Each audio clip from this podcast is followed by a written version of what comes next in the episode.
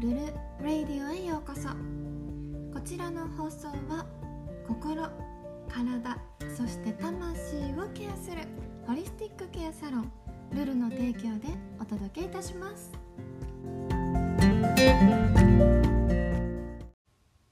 ナースマミの In My Opinion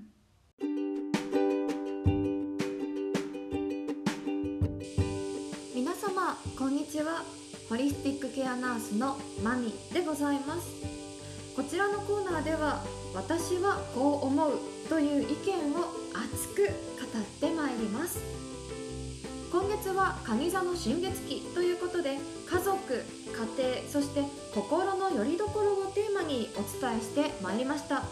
その中でも夫婦関係や子育てに焦点を当て例えばイクメンという言葉を取り上げたり教育について熱く語ったり中島健人さんを事例に挙げて子育ての在り方についてお話を進めてまいりました。今月はいよいよ蟹座新月期の最終回ということで今までの内容を踏まえまして実際のところはどうなのか夫をゲストに呼び男性の立場夫としての立場そして一人の人間としてその思うところを存分に話してもらおうと思っております。それでは早速記念すべき初ゲストを呼んでみたいと思います。夫のともやくんよろしくお願いします。はい、こんにちは。よろしくお願いしまはーいまあいつも通りね喋っていこうと思います。はい、はい。えーシャープの2番、えー、イクメンよ死後になれそしてシャープの3番レディーファーストはマナーですに、えーついての感想をまずは聞きたいと思いますす。はい、はいまず、まあ、家事育児に関しては夫婦で2人共同、ね、協力し合ってやるのが普通だと思ってるので、うんうんっていう言葉に対してはちょっとおかしいんじゃないかなとは思ってます。で、マナーに関しては僕自身まだまだ身につけられてない部分が多いので、うんやっぱりきちんとしたマナーは大切なんだなって。うんなるほどなるほどまああなたはね普段から家事育児をしててね周りの人から「イクメンですね」っていうふうに言われること多いと思うんだけどじゃあそれに対しても特に何も思わないっていうことだよねそうですね。特特段まあ別に普通だよってことだはい。うんなるほどでその一方でねあの自分のことをイクメンだって言って、まあ、Twitter とか、まあ、SNS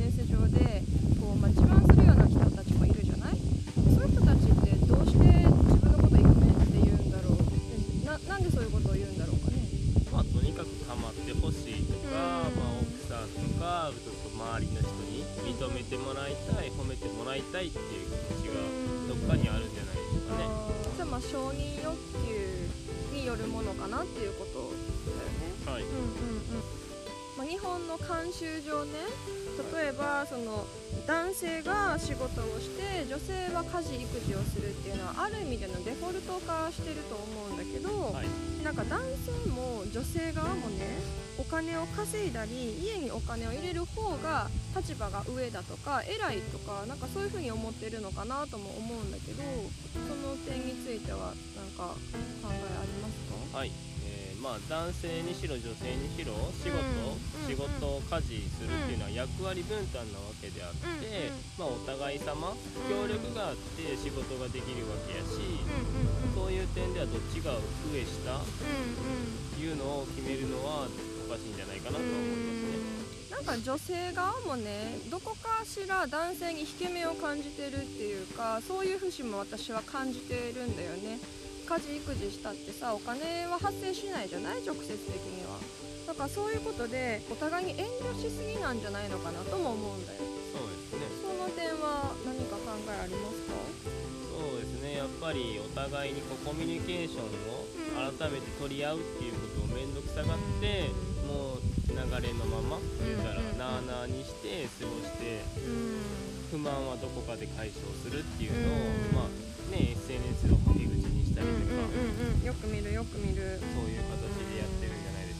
なんか遠慮する割にみんな文句言ってるよね。そうですね。お互いで解消してねコミュニケーションをしっかりとったら私も済む話なんじゃないのかなっていうふうに思います。やってほしいことがあったら私は言うんだけれどもその点においては男性の立場から言われて鬱陶しいのかな。それとも言ってほしい？言ってほしいですね。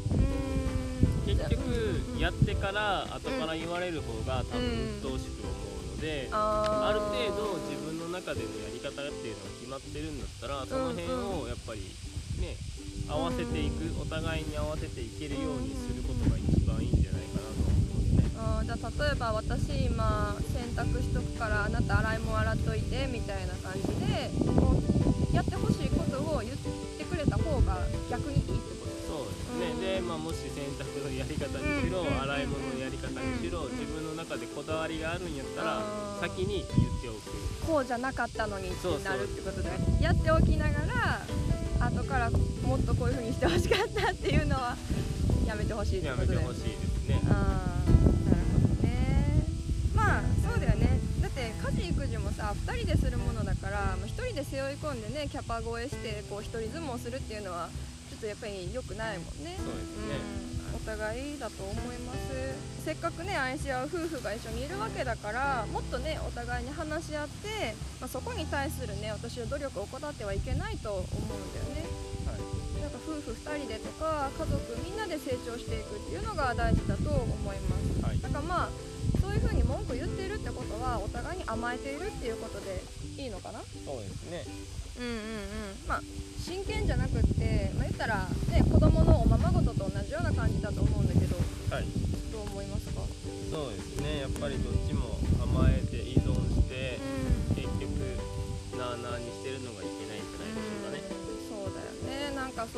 そうおままごとをしているままごと夫婦っていうのがちょっと多いんじゃないのかなっていうのは私はあの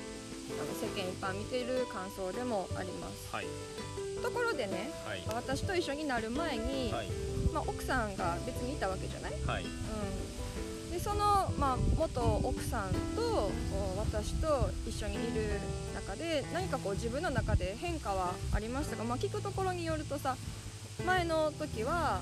結構何もせずにずっとゲームばっかりしててでも片や一方ね私と一緒にいる時は家事も育児もするじゃない？はい。なんか、まあ、同じ言ったら人間やんか。はい。ななんか変化があったんかな？まあ大いにありますね。まあ前のその奥さんっていうのが、まあ、タイプ的にすごい過保護な親みたいな感じでもう何でも先回り先回りしてこ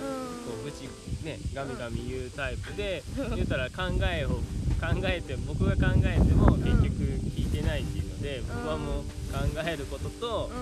顔も放棄してとん。りあえず仕事も職場環境も良くなかったっていうのもあったし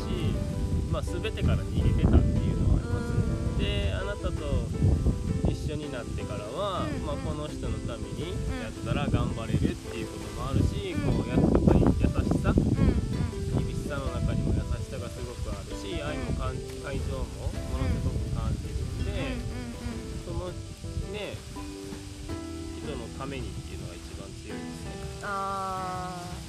まあやっぱりお互い様っていうことだよね。一方的にこうねこれやってあれやってどうしてしないのって言われるとやっぱりやる気もそがれちゃうし、まあ、勇気もくじかれるわけだよね。アドラー的にも言っても。はい。うん、そうじゃなくって、まあ、2人で協力してこの人のために動きたいとか思うっていうのがすごい大事だっていうことだよね。うん。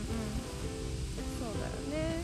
じゃあねその夫婦関係を、まあ、より良くしていくために、まあ、必要なことってたくさん、まあ、あると思うんだけれどもあなた自身はどういったことが必要だなと思ってますか？一番必要だと思うのがやっぱりコミュニケーション。うーんそうだよね。それが、うん、全て。うんうんって言ってもねねおかしくないかなとはではないよね。そうだよね。私たちお互いにほら教育し合ってるわけじゃない？で、まあ、後編の話にも続いていくわけなんだけれどもそのレディーファーストはマナーですっていうのも、まあ、立ててたわけだ、うん。はい。あなたはねその私的にはレディーファーストはマナーであってお互いのために必要なものであると思ってるんだけど、はい。じゃあ男性側からしたら押し付けられてるって思うのかやっぱりそれは必要なものであると思うのかちょっとその辺聞きたいなと思うんだけど。僕自身はとても必要だとは思いますね、うん。やっぱりお互いがよりよく過ごすためには、うん。やっぱりそういったマナーは必要であって、うん。やっぱ女性が輝くからこそ、うん。家庭であれば妻がねうん。朗らかに笑顔でいるからこそ、やっぱりねみんな頑張れるんやと思うからね、やっぱ奥さんは太陽であってね、うん。みんなの支えにもなるわけやからそれは実感としてはあるありますね。ねちゃん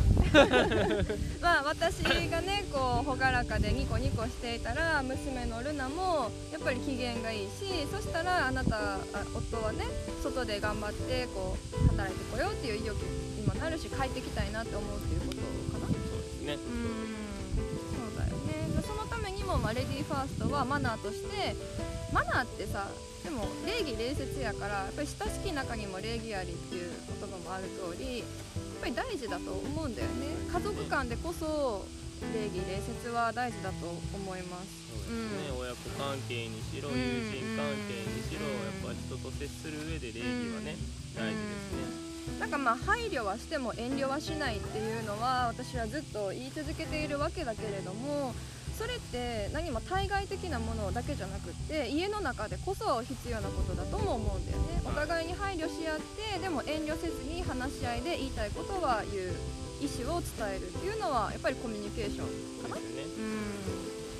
ん。そうだよね。まあお互いにね、うん。尊重し合うそうだよねことも大事ですね。うんリスペクトとか信頼があってこそだと思います、まあ、前のねあの奥さんの時はそれがちょっとお互いになかったのかなっていうふうに客観的に思うしね、うん、だからやっぱりある意味ではままごとをしてたんじゃないのかなっていうふうには、うん、思うんだけど、はい。うん、まあそんな感じでじゃあ次はですね、まあ、前半では主にパートナーシップ教育の実例を紹介して、まあ、そこに焦点を当ててお話を進めてきたわけなんですけれども皆様いかがでしたでしょうか？こちらブレイクを挟んで後半では子育てに焦点を当ててまた話を進めていきたいと思います。それではしばらくごきげんようルンルン。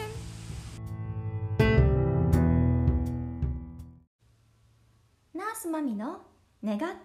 叶ったり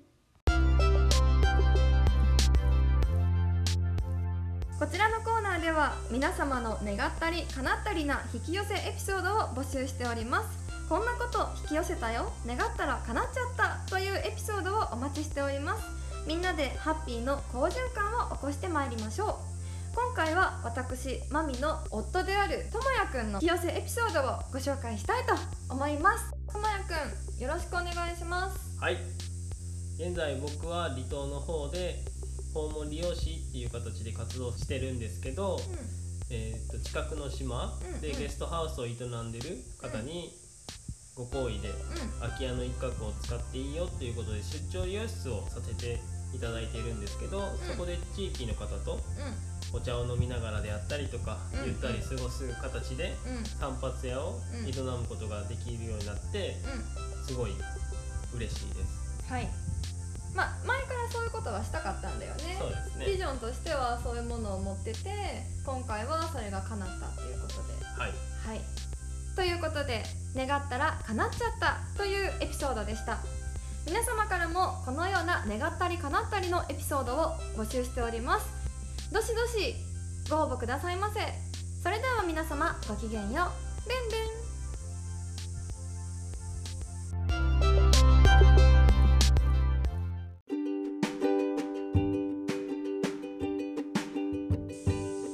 さて前半では主にパートナーシップ教育に焦点を当てて我が家の実例を紹介してまいりました。こちらの後半では引き続き子育てについて焦点を当てて、え話を進めていこうと思いますともやくんまたよろしくお願いします。はいよろしくお願いします。まず子育てについてあなたはどう思いますか？はい、子育ては親育てだと思います。僕自身甘い部分も多々あるし、うん。優しさと甘さっていうものの線引き境界線うん。っていうものがどこになるのかっていうのをすごく悩んだこともありますね。うんそうだよね、まあ、基本的にあなた激甘だよね。はい、うん、だって子供にさせがまれたらさもうその要求丸まま飲むもんね。そうだよね。うん。それはちょっとどうなのかなって思うところが私もあったので、まあ、ちょっとね2人で揉めたというかあの方針をこう話し合うきっかけになったエピソードがあるんだけれども今回はそのエピソードを皆さんにご紹介しようと思います。ともやくんどういうことがありましたか？はい、で娘が夜に感触を起こすことが多い時期がありましてで、まあ、夜間に2人で散歩に出るっていうことが多くなっていてでも地域のちょっと危険としてイノシシがよく出るということがあって夫婦でそれで揉めるというかそんな危ない夜に外に出るのはどうなのっていうことを話し合ったことがありましたね。そうだよね、まあ、私としてもやっぱり甘さっていうのがあって、まあ、彼が娘を連れ出してくれることによってやっぱり静かになるからさそれでいいかなとも思ってたんだけどやっぱりねイノシシに襲われてからじゃ遅いし やっぱりダメなものはダメっていうことを教えないといけないなっていうふうに思ってとある夜にね「ともやくんちょっと話があるんだけど」っていうふうに言ったのがきっかけだったよね、はい。その話振られてみてどうだった？最初はどういうふうに思いましたか？最初はもうそれで対処できるんだからいいんじゃないっていうのは思ったけどでもそれはもう自分のためであってその場しのぎであって結局はこの子の娘のためうん。にはならないんじゃないかっていうのは考えさせられましたね。その結果どうなりましたか、まあ、1週間足らずで、理解して娘自身も理解してうでしっかりと。ん、夜もそんなにぐずらんくなったよね。外に出れないっていうのが理解できたみたいでたら外には出ない。また明日っていうのをきちんと理解できたんじゃないのかなっていうふうには思います。だからやっぱりダメなものはダメっていうのが大事だよね。大事で子供は、まあ、言葉がね今は喋れないっていうことはあるけど目を見てやっぱりうん説明じゃないけどお話をしてあげたらしっかり理解するっていう能力はしっかりとあるんだなとは思います。ああそうだよねだからまあ今回のエピソードで私たち学んだことっていうのはやっぱり娘を信頼するっていうこともそうだよね。言ったらきちんと、まあ、根拠はいるけど分かってくれるっていうことを信じるっていうことでやっぱりダメなものはダメっていうふうにそれも根気よく伝え続けるっていうことが大事なんだなっていうふうに思いました。で求められたらすぐに飴を渡してあげるんじゃなくて教えることがしつけになるんじゃないのかなっていうふうには私は思います。それが優しさっていうものなのかな。ねうん飴を与えるのは甘いだよね。自分のために静かにしてくれるように飴を与えるけれども。やっぱり優しさっていうのは厳しさそして愛があるものではないのかなっていうふうに私も思います。まあねあの子供って絶対グズやん。こうやってね。ね。こうやってグズったりとかなんかこうすぐに要求を飲んでもらいたがろうとするけどそれをそのまま100%受け入れてしまうんじゃなくてさ感触を起こしたら言うこと聞いてくれるとかぐずったら欲しいものを買ってくれるっていう風に今の時点でなってしまうと大人になった時にさやっぱり彼女が困ることになるよね。でどんどんどんどんその要求っていうのは、ね、高価なものが欲しくなったりとか誰かにこう好かれたいって思ったりとかエスカレートしていくわけだから今のうちにダメなものはダメだよっていうのを理由を添えて教えていくことが大事なんじゃないのかな。っていうふうには思います。はい。うん、でその時にねあのエピソードがあった時にまあかなりふてくされてさなんでやねんみたいな顔してたじゃない？でその時のもう最終的な一打としてまあね前あの一緒にいた人のように娘がなってもいいのかと最終的にはそのようになってしまうよっていうふうに言ったらあなたどう思った？いやーやっぱり腹立たしいというか嫌な思い出としてね思っていることを言われるっていうことはあったけどやっぱり娘のことを考えたら、ね、うんそれはうん大事やな。まあ、冷静に考えてみたらそうだなってきっと思ってくれたんじゃないのかなと思うんだけど、まあ最初は腹が立ったと思う。一番嫌なことをなんで言うみたいな感じでね かなりこう食ってかかってきてたからまあ嫌なところついたんだろうなって思いつつでも本当に必要なことってさやっぱりそれもパートナーシップ教育だよね。お互いの教育だと思うので今回あの娘も彼もそして私もきちんと理解ができた上で、えーまあね成長することができたたんじゃないのかなっていうふうに思います、はいでは、まあ、ちょっと話変わるんだけれども、はい。レディーファーストについてはあなたどう思いますか、まあ、前半でもねちょっと話をしてくれたと思うんだけど、はい。今回さ私あの中島健人さんを事例に挙げて、はい。まあ、こういう教育を受けてる人たちもいると。じゃああなたは一方でどういう教育を受けてきたのかっていうのと、まあ、レディーファーストについての考え方をもう一度ちょっと聞きたいなと思います。はい。まあ身につけておかないと苦労するなっていうねやっぱり。苦労しましたか？苦労しますね。やっぱりお互いにこうよりよく過ごすっていうことにおいてやうん。っぱ大事であるしやっぱ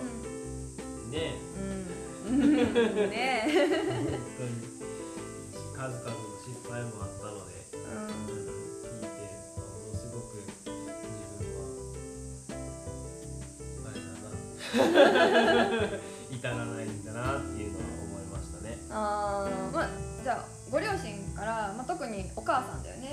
どういう教育を受けてきてたのかしら？まあとにかく甘やかされてうん。本質育ち。ぬくぬく育ってたよね、まあ、私もね実際家庭に入ったことあるんだけど本当にすごいなって思ってもうなんか過保護だよね。うん、なんかほったらかしにする割に過保護で最終的なあの後始末とかは全部ご両親が特にあのお母様がやっていらしたのでこの人なんか今までどうやって生きてきたんやろうって思うことがあの付き合った当初とか、まあ、結婚してからかな一緒に生活し始めてはかなりそれは思いましたね。あの役場の手続きからあの電話の対応から今までどうやって生きてきたんやろうっていうのは本当にずっと言ってたよね。あなたはどうやって生きてきたのっていうのは。延々と言ってたことがあるんだけど今はもうそういうこともねすっかりなくなってあのかなり自立してはあの言ってくれてると思うんだけれどもやっぱりねあの甘やかしってその子のためにはならないなって思うんだけどあなたはそれは身にしみてでね一方であのシャープの3番で私お伝えしてたと思うんだけれども、まあ、その世代間連鎖っていうのがあると思うんだよね。やっぱり息子はあの可愛い可愛いでこう溺愛しすぎだっていうのはあの言ってきたんだけれどもあなたはそれについてはどう思いますか？その世代間でこう何か引き継がれていってるものはあると思いますか？お母さん方はうん。多分男の子が可愛いっていうのは分かるんですけど、ちょっと溺愛しすぎなんじゃないかなっていうのは思います。ね。やっぱ教えるべきマナーとして、まあ、しっかりするべきだなってもう僕自身が思いますね。育てられてきた子供がそのように言うとります。大人になって結構大変やった、大変ですね。やっぱり社会人においてね、う人と接するっていうことが多くなるから、まあ、具体的な内容についてはぜひともあの中島健人さんのお母様がされてきたあの教育っていうのをシャープの3番で皆さんぜひとも振り返っていただきたいんですけれども、まあ、子供ってやっぱりねその男の子に対してもそうなんだけどやっぱ女の子に対してもね甘やかしすぎたり過保護にしてしまうと、まあ、あなたの元なんとかさんみたいになっちゃうんだよね。彼女もまた大変だったんでしょ、大変でしたね。うん、その付き合う方も大変なんだよね。大変ですね。もうなんか子守りしてるような。うん、まあ結構な泣き叫んだりわめいたり。叫んだりわめいたり、まあ、機嫌を伺ってうん。みたいなこっちが言いたいことを言えずとりあえず機嫌を取っとこうっていうふうにはなりますね。そんな感じでこう甘やかされた2人が一緒になるとそんな感じの、まあ、夫婦になってその子供もまたそのように成長していくっていうねやっぱりその世代間では連鎖が続いていくと思うのでじゃあどういうふうにして断ち切ることができるのかっていうとどういうふうにしたら断ち切ることできるのか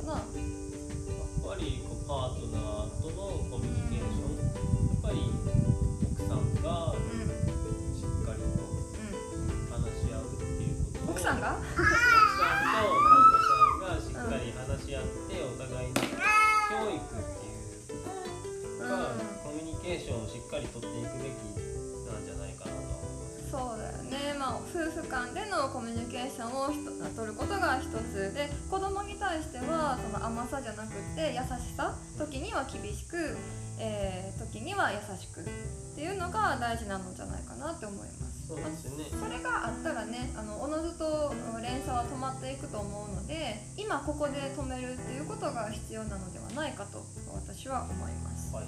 はいいかがでしょうか？はい。じゃあねあの子育てで大切なものとかあなた自身が大切にしているものっていうのは何でしょうか？やっぱりコミュニケーションですうね、んまあそれに尽きるよね。はい、うん。子供だからといって、うん。まあ、言葉が話せないとか、まあ、伝え方が未熟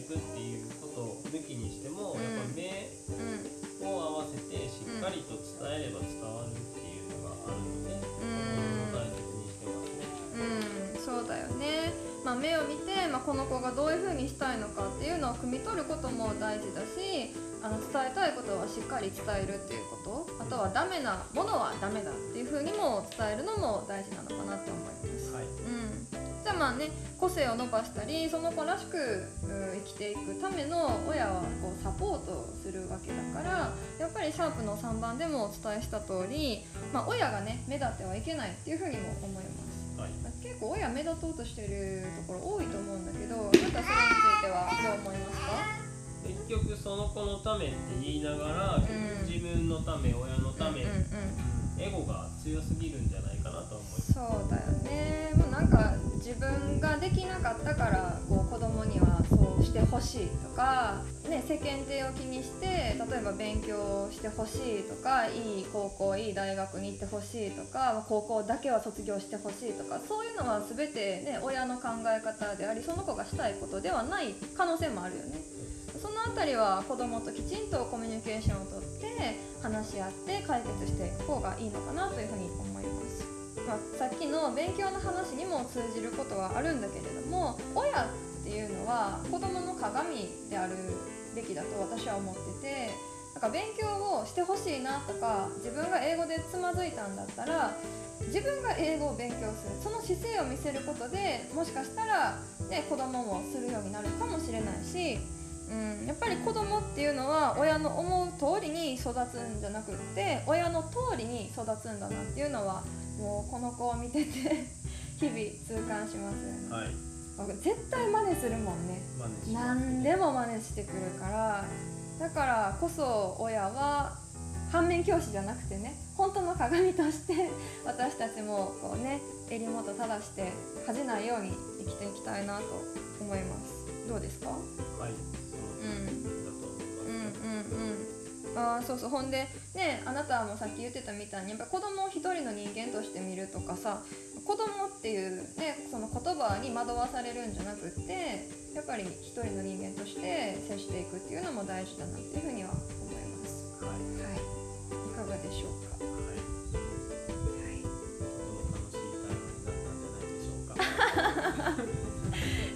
のまた感想をですねはい、あの今回私とこのように改めてね、まあ、収録っていう形でねやったので、まあ、緊張したかなとも思うんだけど最後にちょっと感想をはいいただきたいと思います。そうですね。こうやって改まった場で話すっていうこともあり、緊張もするし、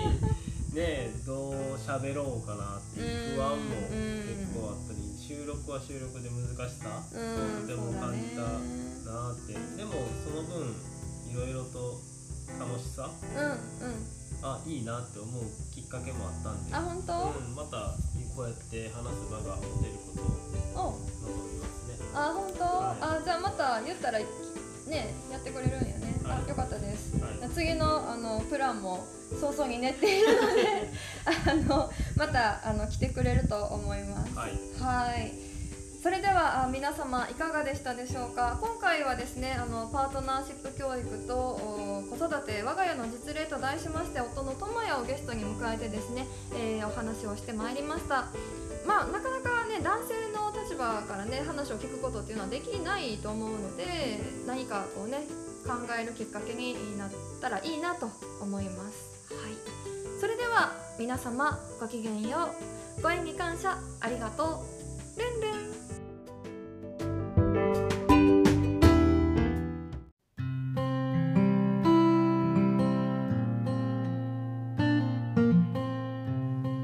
皆様今回の配信はいかがでしたでしょうか？ご自身の頭でしっかりと考え抜きあなたの信じるものを信じてください。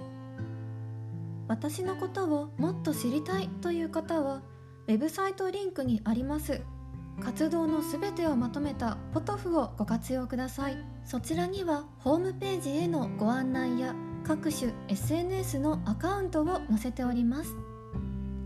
私のことをもっと応援したい。ご自身でも好循環を起こしたい。という方向けにお布施箱を設置しております。そちらも合わせてご活用くださいませ。また活動によって得られた収益の一部を寄付させていただいております。